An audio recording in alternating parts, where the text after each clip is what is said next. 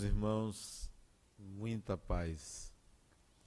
Olhar para o passado nos oferece elementos para discernimento de quem nós somos, em que fase da evolução nos encontramos. Esses elementos do passado fazem com que percebamos os objetivos da evolução humana. Se nós pegarmos a comunicação entre duas pessoas hoje, as possibilidades à disposição, nós vamos entender exatamente o que do que estou falando. Há pouco tempo, dois séculos atrás, duas pessoas para se comunicarem, estando distantes uma da outra, possuía pouquíssimo modo de se comunicar. Talvez um correio, via carta, que demoraria muito tempo. Alguns anos depois, inaugura-se o telégrafo, depois o telefone, e hoje nós temos comunicação instantânea entre continentes por imagem via celular. A comunicação se tornou muito mais fácil. E a questão é: para que essa facilidade de comunicação?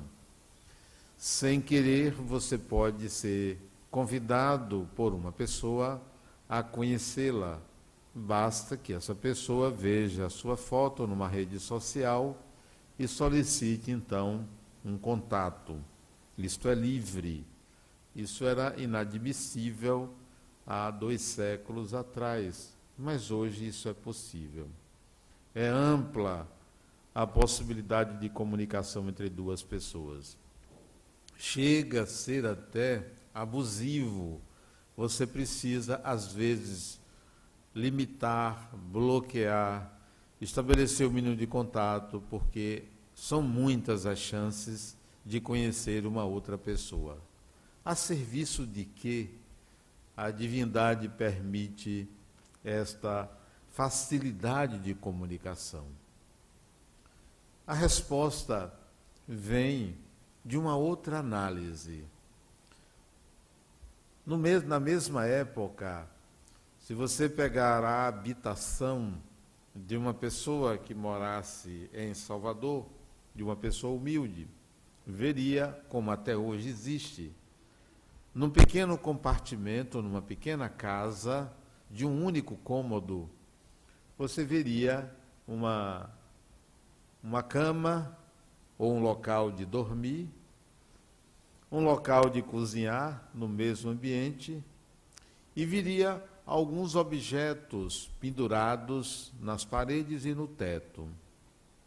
A complexidade da vida social fez com que hoje, nessa mesma casa, do mesmo tamanho, você já encontra um aparelho de televisão, mesmo numa família muito humilde, num único cômodo, num barraco você encontra vários objetos de adorno, uma fotografia, você encontra uma roupa pendurada, você encontra mais do que você encontrava há 200 anos atrás. Houve uma evolução na quantidade de objetos que você encontra numa casa, no tamanho da casa, na disposição dos cômodos, de tal maneira que uma casa hoje, por mais humilde que seja, estaria adiante de uma mansão de mil anos atrás. Há uma complexidade crescente na ambientação em que o espírito se coloca. Por que isto acontece? Porque nós estamos vendo uma maior possibilidade de interação do indivíduo com outro e do indivíduo com o meio. Porque as coisas se multiplicam. O que é que acontece com a evolução do espírito que ele encontra à sua disposição muito mais elementos a cada década, a cada 20 anos ou a cada século. Isso aumenta. Comunicação, coisas à sua disposição. A resposta está talvez mais profunda do que imaginemos.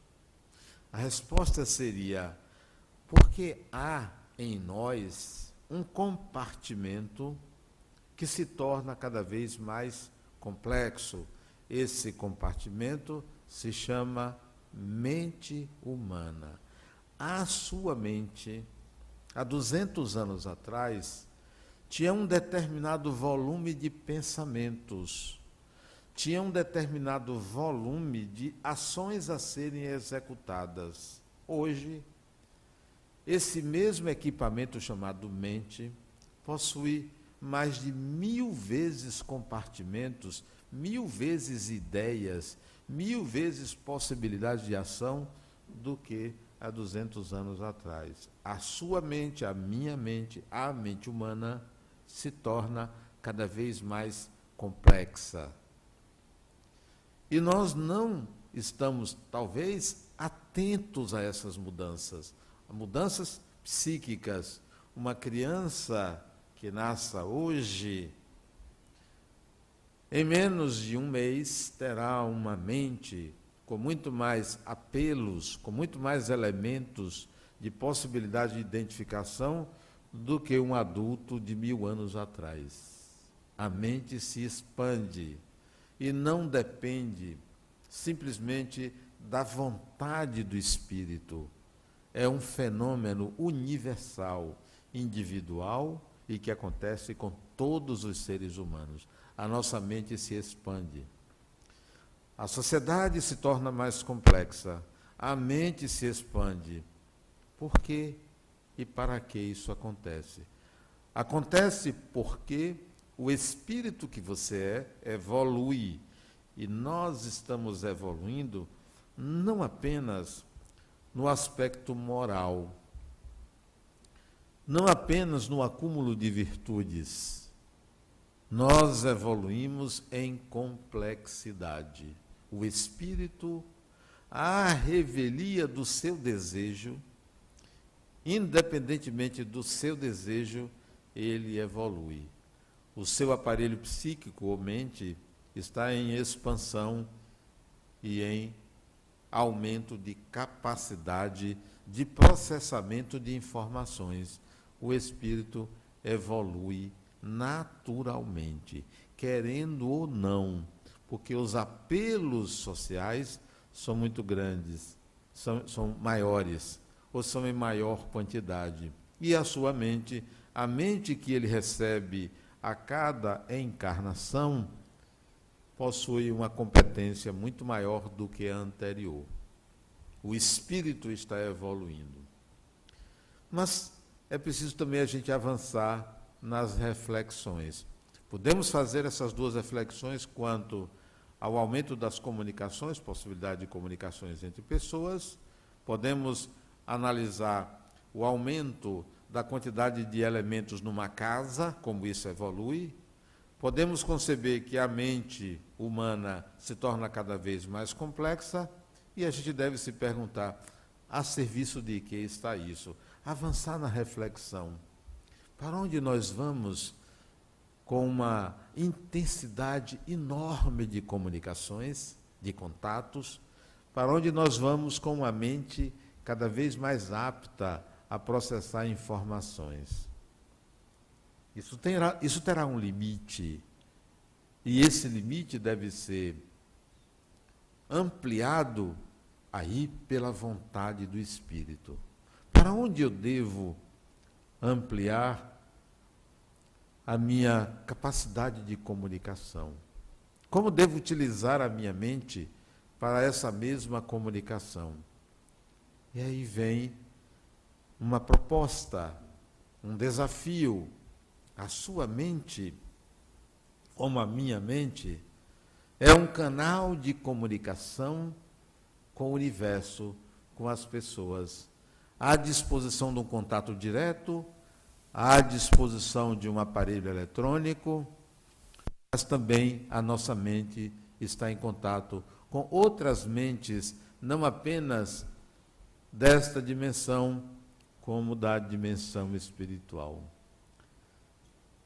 Será que você está atento, atenta a que os seus pensamentos e as suas ideias, as imagens que são geradas no seu mundo íntimo, podem ser classificadas entre proprioceptivas e ectoceptivas, isto é, de dentro que vem de mim e que vem de fora. Eu posso dividir entre as minhas ideias e as ideias que não são minhas. Posso me comunicar com pessoas encarnadas, posso me comunicar com pessoas desencarnadas.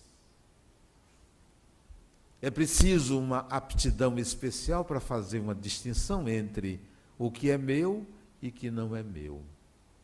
Se você entra num ambiente de uma igreja, por exemplo, e você vinha cansado ou cansada, estressado ou estressada, com o foco do pensamento num problema e entra naquele ambiente de uma igreja, de um templo, de uma mesquita, de um centro espírita, qualquer que seja a religiosidade ali presente, você receberá uma influência externa do ambiente para apaziguar a sua mente. É uma influência externa que você percebe, bom, eu estou aqui, eu vou pensar mais tranquilamente. Você consegue distinguir entre o pensamento que você tinha externamente e o que você tem ali dentro. Será que ali dentro você consegue distinguir entre o, o pensamento seu e o pensamento que não é forjado pelo ambiente, mas vem de alguém, de alguma outra pessoa? É possível. Então vamos ampliar a nossa capacidade de comunicação para ir além da comunicação numa mesma dimensão para a comunicação interdimensional, entre dimensões. Você vai descobrir um universo muito mais amplo do que pode favorecer uma rede social de você conhecer uma pessoa que está do outro lado do mundo, mas que usa o mesmo aplicativo que você. É possível nos comunicarmos com pessoas desencarnadas que não conhecemos, como também com pessoas desencarnadas que nós conhecemos, mãe, pai, avô, avó, irmão, filho, filha, ou qualquer outra pessoa das nossas relações que tenha desencarnado. Nós não precisamos considerar que estamos conversando com mortos, porque se estamos conversando, não são mortos. Essa não é a consideração. Precisamos considerar que se trata de uma comunicação natural. Não podemos e nem precisamos mais pensar que se trata de algo sobrenatural. Nem precisamos colocar nesse tipo de comunicação a pecha de algo sagrado, de algo extra-humano, de algo que pode nos, desequilibrar, nós precisamos tirar todas, esse, todas essas esses adjetivos que nós colocamos na comunicação mediúnica, porque ela é uma comunicação absolutamente natural, muito mais natural do que com um aplicativo. Muito mais natural do que você se encontrar com uma pessoa ao acaso na rua e começar a bater papo. Porque esta comunicação mediúnica com alguma entidade desencarnada, com alguma pessoa desencarnada, é uma comunicação que você pode fazer a qualquer tempo, sem precisar de um aparelho, estando fazendo o que você quiser estar fazendo, em qualquer lugar. Portanto, é uma comunicação muito mais fácil. Mas você pode pensar assim: bom, pelo aparelho eu sei que alguém do outro lado se inscreveu, mas pode ser um cadastro falso. E o desencarnado, você pode pensar, mas eu não sei quem é. E se for uma pessoa perturbada, por acaso você sabe quem está ao seu lado, se é equilibrado ou não? Quantas pessoas você já se enganou quanto à sanidade? Quantas pessoas você já se enganou quanto ao caráter? Que sentou-se ao seu lado e você conversou. Então, a reserva é apenas quanto a quem está desencarnado? São pessoas. Tem pessoas transtornadas do outro lado, como tem pessoas muito equilibradas do outro lado. São pessoas, são seres humanos. Por que não estabelecermos naturalmente um contato espiritual, um contato mediúnico, sem classificarmos isso como algo excepcional? Será que vocês ainda pensam que o intercâmbio mediúnico, o contato mediúnico, vocês vão ver a pessoa na sua frente conversando, ou vão ouvir uma voz falando com vocês? Não, não se dá dessa forma. É algo muito sutil. É quase imperceptível a diferença entre um pensamento próprio e uma ideia que vem à sua mente. É quase imperceptível, mas é possível você perceber a distinção. Não precisa ser espírita. Não precisa estar num ambiente sagrado ou no ambiente religioso. Repito, em qualquer lugar. Em qualquer lugar. Em qualquer ambiente. Pode ser, com o barulho que for, você pode distinguir. Eu me lembro, uma certa vez, assistindo um trabalho de um médium. Ele já desencarnou. Um médium chamado Luiz Antônio Gaspareto. Eu assisti há muitos anos atrás, creio que há uns 35 anos, 30 anos atrás, 35 anos atrás, eu não tenho precisão na época, mas eu sei que eu era bem jovem, e assisti uma demonstração de pintura mediúnica que ele fez aqui em Salvador, ali no é, auditório da Polícia Técnica nos Barris. Se eu não me engano, era o Instituto Médico Legal. Tinha um auditório ele fez ali. Ele pintava dois diferentes quadros, um com a mão esquerda, outro com a mão direita, de olhos vendados. Mais ainda, um terceiro quadro ele pintava com um dos pés e separando as, as, os lápis com o pé, pegando as cores e pintou sem ver. Aqui era uma prancheta, ele de olhos vendados e pintava um quadro aqui, simultaneamente um outro aqui, simultaneamente um outro lá embaixo com um dos pés. Três quadros. Mas o detalhe, ele pediu que ele se colocasse uma música. Adivinha que música? Um rock pesado. Não era uma música suave, clássica. Ele botou um rock pesado. E ali parecia que a música estabelecia um ritmo dos braços deles, da perna. Fenômeno mediúnico. Qual era o grau de concentração que ele tinha para discernir quanto à qualidade da imagem? Se apenas estava em jogo o tato. A si mesmo ele não olhava, não selecionava, porque o ouvido, a música não permitia que ele ouvisse nada. A música era alta, muito alta, chega, incomodava um pouco. Eu estava a três metros dele, incomodava, era um som muito alto.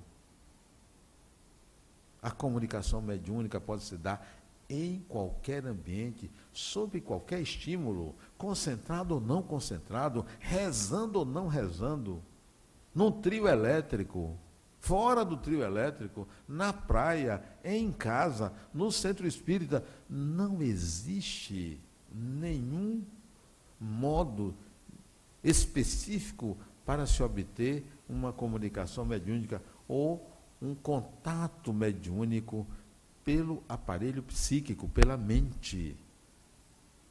Aliás, prefiro que o ambiente esteja com sons de dia para um contato mediúnico do que de noite. De noite dá sono, fica com sono, atrapalha. E não é rezando. Digo isso para nós desmistificarmos ou naturalizarmos o intercâmbio mediúnico, o contato mediúnico que se dá conosco e as pessoas desencarnadas. Agora, à tarde, no começo da tarde, eu fui a um velório. Um amigo meu, a mãe dele faleceu, que do ambulatório médico, e eu fui a um velório.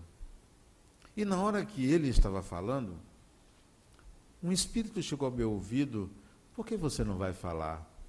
Diga tal coisa da pessoa. Aí eu disse: mas o defunto não é meu. Né? Porque se fosse meu, eu ia lá e falava, mas não me pertence, né? Não há um ditado que diz que os mortos enterrem seus mortos? O morto não era meu, não me cabia ir lá. A ideia foi boa, do que falar. Mas o impulso foi freado porque não me pertencia o defunto. Você pensou você chegar num velório e falar algo que o defunto não é seu? Né? Se o defunto é seu, amigo, então você conhece, aí você fala, mas não era meu mas era clara a ideia que não era minha, não me pertencia, não era adequado que eu fosse lá falar, mesmo até com vontade de dizer algumas palavras, mas não fui instado a isso pela família. Você pode selecionar o que você ouve, o que você vê, o que você sente, o que lhe é intuído, porque você tem o discernimento. Quanto mais você se conhecer, Quanto mais você é capaz de distinguir suas tendências, as características de sua personalidade, o seu gosto, as suas intenções, mais facilmente você detecta uma ideia que não é sua. Não, não é minha. Isso não me pertence. Não tenho qualquer possibilidade de formar o que está sendo postulado para mim. Hoje pela manhã, às sete da manhã, eu fui gravar três programas de televisão. E a menina me perguntou: você vai falar sobre o quê? Eu disse: eu não sei. Quando você disser, pode começar, aí eu sei o que eu vou falar. Eu disse: mas como assim? Não, vá, diga assim, pode começar, que aí vai sair. E eu não tinha ideia do que eu ia falar, não tinha a menor ideia, né? Frente a uma câmera, né? Ela lá gravando, ela viu luz, som. Eu perguntei se tinha maquiador, mas não tinha, né?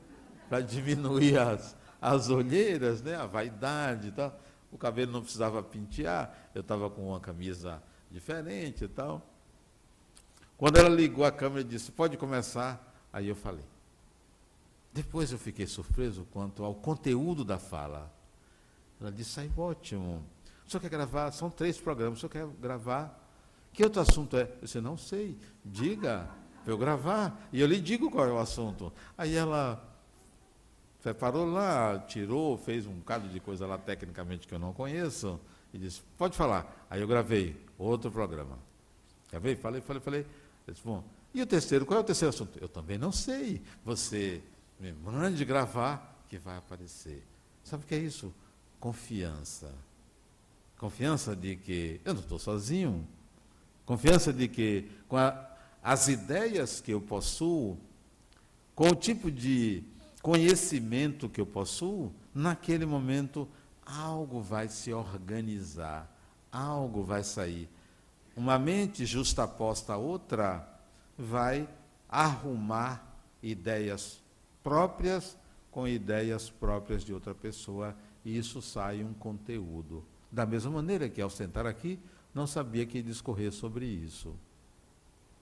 É possível você estabelecer esse grau de confiança num contato mediúnico, porque não há necessidade de você fungar, fazer tremer para poder dizer que tem um espírito se comunicando através de você ou se comunicando com você. Não há necessidade. Nós não precisamos disso.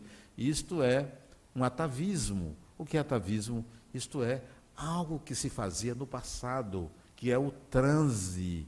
O transe. Não é necessário que você entre num transe corporal para uma comunicação mediúnica.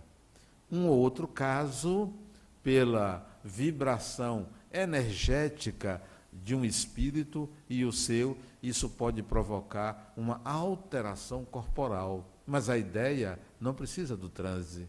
A ideia é livre. Uma pessoa pode captar a mesma ideia que eu estou tendo agora. E essa pessoa pode estar lá adiante, pode estar em outra sala, pode estar em outra cidade, pode estar em outro país. Porque as ideias circulam no mundo. Por que, que as ideias aparecem aqui e ali simultaneamente? Porque não há uma propriedade. Ninguém é dono de ideias. As ideias circulam nos ambientes porque a evolução ocorre simultaneamente em todo o planeta. Há, de alguma maneira, uma espécie de ressonância. Tem um autor, um biólogo, se eu não me engano, que ele falava em ressonância mórfica. A ideia dele, que eu concordo, é que quando uma egrégora, quando uma região, quando uma cidade, quando uma comunidade está madura, a ideia de uma pessoa, seja encarnada, seja desencarnada, vai circular no grupo que todo o grupo aprende simultaneamente. Há um aprendizado particular e há um aprendizado coletivo. Se uma pessoa aqui, uma única pessoa, tiver a habilidade, uma habilidade, por exemplo, com madeira, uma única pessoa, e ela exercer essa habilidade aqui, todos nós aprenderemos alguma coisa sem tocar na madeira porque este conhecimento ele exala além da pessoa, vai além do ser humano, de um ser humano. Não há uma propriedade do saber. A história registra que fulano teve a ideia, fulano que inventou tal aparelho, fulano que trouxe tal ideia, mas aquilo não nasce de uma pessoa, nasce de um ambiente. É a divindade que promove um saber coletivo também. O indivíduo ganha autoria. Einstein trouxe a relatividade restrita, a relatividade geral. Newton com a gravitação universal. Mas aquilo não é um conhecimento de uma pessoa. A sociedade chega a um grau de saber que a gota d'água aparece, o indivíduo capta todos vão aprendendo com aquele indivíduo, mas a comunidade já sabia alguma coisa sobre aquilo. As ideias, elas não são assim como se fosse mágica. Algo vai acontecendo, paradigmas vão surgindo, que aí aparece alguém com a autoria. Isso para dizer a vocês que o intercâmbio mediúnico é algo absolutamente natural e que nós precisamos transcender do celular, porque ainda não tem você conversar, não tem um aplicativo para falar com o mundo espiritual. Talvez um dia venha a ter. Bom, eu quero falar com minha mãe. Minha mãe desencarnou há 10 anos e você bota o aplicativo, bota uma senha que você combinou com ela, aí falaria com ela. Ainda não temos esse aplicativo, né? Enquanto não temos esse aplicativo para você se comunicar com desencarnado via celular, eu acho até que vai ter, porque esse troço aqui faz tanta coisa, é tão importante. Hoje você sai de casa com um amigo meu, ele foi trabalhar, quando ele chegou no trabalho, 12 quilômetros de casa, ele tinha esquecido o celular, ele voltou para pegar o celular. 12 quilômetros, ele voltou. Chegou atrasado, mas ele voltou, porque se tornou um equipamento imprescindível. Eu acho isso interessante. Há quem critique, mas eu adoro o celular. Não, não critico, não, eu gosto, é bom. Tem, tem é, pessoas que são viciadas, mas isso é um ou outro. A maioria está aprendendo a usar um instrumento muito útil ao espírito. Enquanto nós não temos a possibilidade de, através desse instrumento, nos comunicarmos com pessoas desencarnadas, vamos usar um outro chamado mente humana, que está disponível, que se tornou mais complexo, que tem habilidades que não existia há séculos atrás, que está disponível a você, basta que você aprenda a utilizar. Basta que você saiba regras de funcionamento. Quando você baixa um aplicativo, você não recebe um manual de instruções. Ele é autoexplicativo, pois assim é com a nossa mente. É autoexplicativo. Experimente em casa, já que você estaria no ambiente seguro, e pergunte assim: tem alguém aí? Pergunte. Você vai ficar com medo da resposta. Né? Porque tem gente que vai dizer, se surgir uma voz dizendo, eu estou aqui, é capaz de você sair, sair correndo que está em casa. Gritar, sei lá, chamar um vizinho, chamar alguém, segure minha mão aqui, porque eu fui fazer uma pergunta, eu não aguentei a resposta.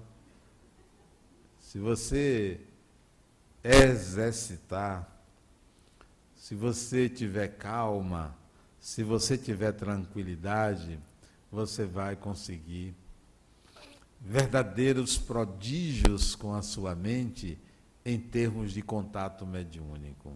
Com uma pessoa que você conheceu, com uma pessoa que foi seu amigo, sua amiga, sem problema nenhum.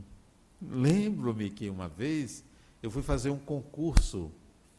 Eu trabalhava numa empresa pública eu era escriturário e ia fazer um concurso para o cargo de engenheiro. Isso tem alguns isso foi em 1984, tem muitos anos. 35 anos atrás. Mês de fevereiro passou agora fez 34 anos. 34, né? 84, 35 anos fez. Pois bem, eu fui fazer a prova. Aí eu perguntei se tinha, antes de fazer a prova, se tinha algum espírito que poderia me acompanhar, para me ajudar, espírito engenheiro, para me dar algumas dicas, né? Sério. Eu fui fazer a prova, tinham 200 candidatos, uma vaga. 210 candidatos, uma vaga. Eu disse, essa é minha, né? essa é minha. Peguei a prova, já fazer, eram três dias de prova. Sábado de manhã, sábado de tarde, domingo de manhã. Sábado de manhã, prova fácil, mas para todo mundo foi fácil, para mim também. Sábado de tarde, prova mais ou menos. Para todo mundo, depois da prova que a gente conversava, foi mais ou menos. Domingo de manhã, peguei a prova, eu não entendia quase nada da prova. Aí eu apelei, minha gata, tem alguém aí que saiba isso? Eram seis questões, eu a sabia metade de uma. Mas tem alguém aí? Eu não ouvi resposta. Aí eu comecei a conversar, a prova aqui na minha frente, né? a prova grossa, página, feito página, desenhos gráficos de engenharia, coisa que eu não tinha visto no programa caiu. Aí eu disse, meu Deus do céu, eu preciso de ajuda. Tem alguém aí? Não vinha nada. Eu disse, olha, eu tenho 10 anos, quase 10 anos de espiritismo, faço um monte de caridade. Está na hora de uma certa reciprocidade, né? É, você está ali fazendo um bocado de coisa, se esforçando. e eu tratava bem doente, mendigo, abraçava, né? Dava esmola, comida. Eu evoquei tudo isso. Vocês estão dando risada? É verdade.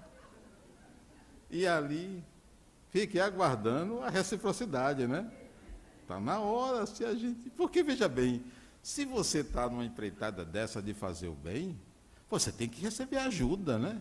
Você fazer um bem e ficar recebendo a mesma, mesma reciprocidade de quem não faz nada, não tem sentido, né? Então, se você quer pessoas que façam bem, você tem que dar um agradozinho. Então, tudo isso raciocinando ali com a prova na frente apareceram três espíritos. Eu fiz a prova e passei. Contato mediúnico, quer dizer, os argumentos foram consistentes, né? Valeram a pena. Agora, eu me lembro que eu fiz promessa. Se eu passar, vocês vão me ajudar. Se eu passar, eu prometo. Até hoje eu pago essas promessas de 35 anos atrás. Sério. Prometi um bocado de coisa. Eu vou fazer um monte de palestra. Eu vou ajudar a humanidade, né? Se eu passar. E passei.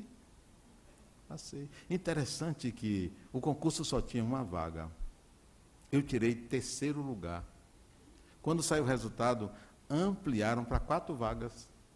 Olha, e aí eu entrei, fui um dos que entrei. Quer dizer, eles mudaram até a, a, a organização para me votar, né? Porque se você está contando com os espíritos, é para tudo. Ah, não, não pode. Você tem que estar ali, é só para o centro. E eu? Eu ficar onde? E você? Né? Por quê? Porque os espíritos que trabalham comigo, do mesmo quilate que eu. Mesma coisa. Farinha do mesmo saco. Não tem ninguém melhor nem pior. Igualzinho. Então, esse mesmo tipo de interesse é típico meu, é típico deles. Então, nós estamos no mesmo barco. Quando eles encarnarem, precisar me ajuda para um concurso, eu estou ali, vou ajudar, se eu souber. Então, se eu não souber, chama outro para ajudar. Eu digo isso, e não é brincadeira o que eu estou falando, realmente isso se passou comigo há 35 anos atrás. É, eu dou risada, mas de fato foi assim. Eu não estou contando para é, ficar engraçado, não. É porque realmente eu vivi isso. É para mostrar a vocês que o intercâmbio mediúnico não tem barreiras, não tem limites. É livre a comunicação. Da mesma maneira que a responsabilidade desse contato é sua. Mas espera aí, eu vou agora me cercear porque eu tenho medo, porque eu vou pagar. Ora, você não sabe. Você está, você está falando do outro lado, você não sabe. Você supõe que seja essa pessoa. Quantos perfis falsos tem na internet? Muitos. Cabe a você estabelecer o seu limite de entrega, de confiança.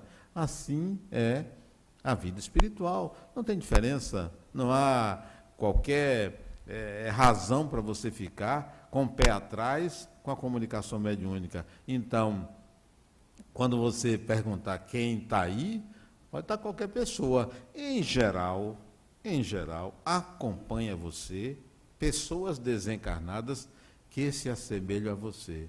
Então você já sabe, se aparecer um que não presta, é porque você não presta. Isso é simples, é matemático. Se aparecer um melhorzinho, porque você é melhorzinha. Se aparecer um melhorzão, é porque você tem aquele merecimento.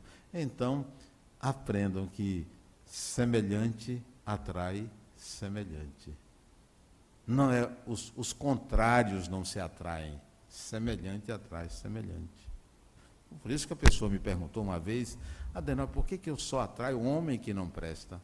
Por Eu respondi na hora, porque você não presta, criatura. Não é? Ela, não, você não entendeu a pergunta. Por que disse? É porque você não presta. Disse, não, você não entendeu a pergunta. Por que, que eu só atraio homem ruim, homem difícil tal? Porque você é ruim, é difícil, criatura. Não tem, não tem outra lei, né? A lei da afinidade, da atração. Então, se você só atrai homem que não presta, é que você não, ainda não aprendeu a lidar com o masculino. Se você atrai só é, pessoas ruins, é porque você é dessa categoria, não tem, não tem jeito. Outra coisa, você, ao olhar para o mundo espiritual, ao avaliar a qualidade dos espíritos que você atrai, e que não se enganem, a qualidade de um espírito não está numa mensagem que você lê, porque ali é uma escrita. Você não sabe a vida da pessoa, você não sabe o caráter de ninguém, porque você vai encontrar pessoas e pessoas, você vai encontrar excelentes escritos de mau caráter, de pessoas de mau caráter. Não é por uma boa escrita. Eu escrevo livros, o meu caráter não está nos livros. Eu posso colocar mensagens bonitas e vocês pensarem, poxa, como ele é elevado. Vai andar comigo, se saber a elevação. A elevação não está porque eu escrevo bonito, não. Quem convive comigo vai perguntar à minha esposa. Ela pode dizer quem eu sou, porque convive ali, são 30 e e oito anos de casamento, mais quatro anos de convivência, são 42 anos de convivência, vai perguntar a ela, porque certamente ela, ela sabe do meu caráter. Não é um livro que eu escrevo, não é. Então você pode receber uma mensagem bonita de um espírito e achar que ele é levado porque escreveu uma mensagem bonita. Não, Nanina, não. Não é assim. Não é esse o critério. Esse foi um critério passado. Não é porque você vê uma pessoa entregar uma rosa a outra que essa pessoa é maravilhosa. Depois pode estar batendo na pessoa. Não, não é um gesto que você pode medir a elevação de um espírito. Para você medir a elevação de um espírito, pegue algumas encarnações, umas 20. Ah, essa pessoa tem uma tendência tal, mas por uma encarnação, pior, por um ato, não se mede a elevação de ninguém. Ah, o sujeito está lá rezando, poxa, deve ser um santo. Santo, não existe santo. Não existe ninguém com santidade. São pessoas, são seres humanos. Então, não há critério para você distinguir a elevação do espírito há critério para você distinguir a intenção de um espírito naquele momento. A intenção, não o nível de evolução. Então, nós podemos, é, ao perguntar quem está aí, saber que são pessoas, sempre são pessoas. Não tem ninguém melhor nem pior do que ninguém. São pessoas. Ah, mas é o espírito fulano de tal. Não está me dizendo nada nome. Não, não diz nada. Ah, mas é. E daí? E daí? Pessoas, seres humanos. Ah, mas é Adenal, ele está lá em cima. Eu sou mais elevado do que vocês. Claro. Por quê? Olha a altura que eu estou. Essa é a elevação. Sou mais elevado. Quero ver. Lá em cima não tem ninguém. Podia ser mais elevado que eu. Então a minha elevação agora é essa geográfica, né? é, física, mas elevação espiritual, não é porque eu faço palestra, porque dirijo um centro, porque escrevo, que me capacita a ser melhor do que ninguém. Nós estamos no mesmo nível de evolução. E eu não me engano em relação a isso. Não estou contando isso para vocês pensarem assim: olha como ele é humilde. Eu sei quem eu sou, como vocês devem saber quem vocês são, e não deve projetar em ninguém a elevação que vocês desejam porque tem uma característica da pessoa que você almeja ter. Ah, fulano é isso, só porque vocês querem ter aquilo. Todo espírito é de luz, ou não é? Espírito de luz para mim é poste, porque todo mundo está com sua capacidade de iluminar. Vamos acabar com esta hierarquização, porque é essa hierarquização que afasta um contato mediúnico de pessoa a pessoa. De pessoa a pessoa. Esse é o contato que deve existir entre nós encarnados e desencarnados, pessoa a pessoa. Da mesma forma que você vai no centro da cidade ou num shopping center e pergunta a pessoa: onde fica a loja tal? Esse é um contato de alguém que vai lhe passar uma informação. Quem é mais elevado do que quem? Ninguém. Ele apenas detém uma informação que naquele momento você não detém, mas vocês são iguais. Então, um espírito que se aproxime de mim e me passe uma ideia, não é melhor do que eu, nem mais elevado do que eu, nem menos elevado. É uma pessoa que detém uma informação que eu não detenho. Pronto. Não vamos estabelecer hierarquia na comunicação mediúnica.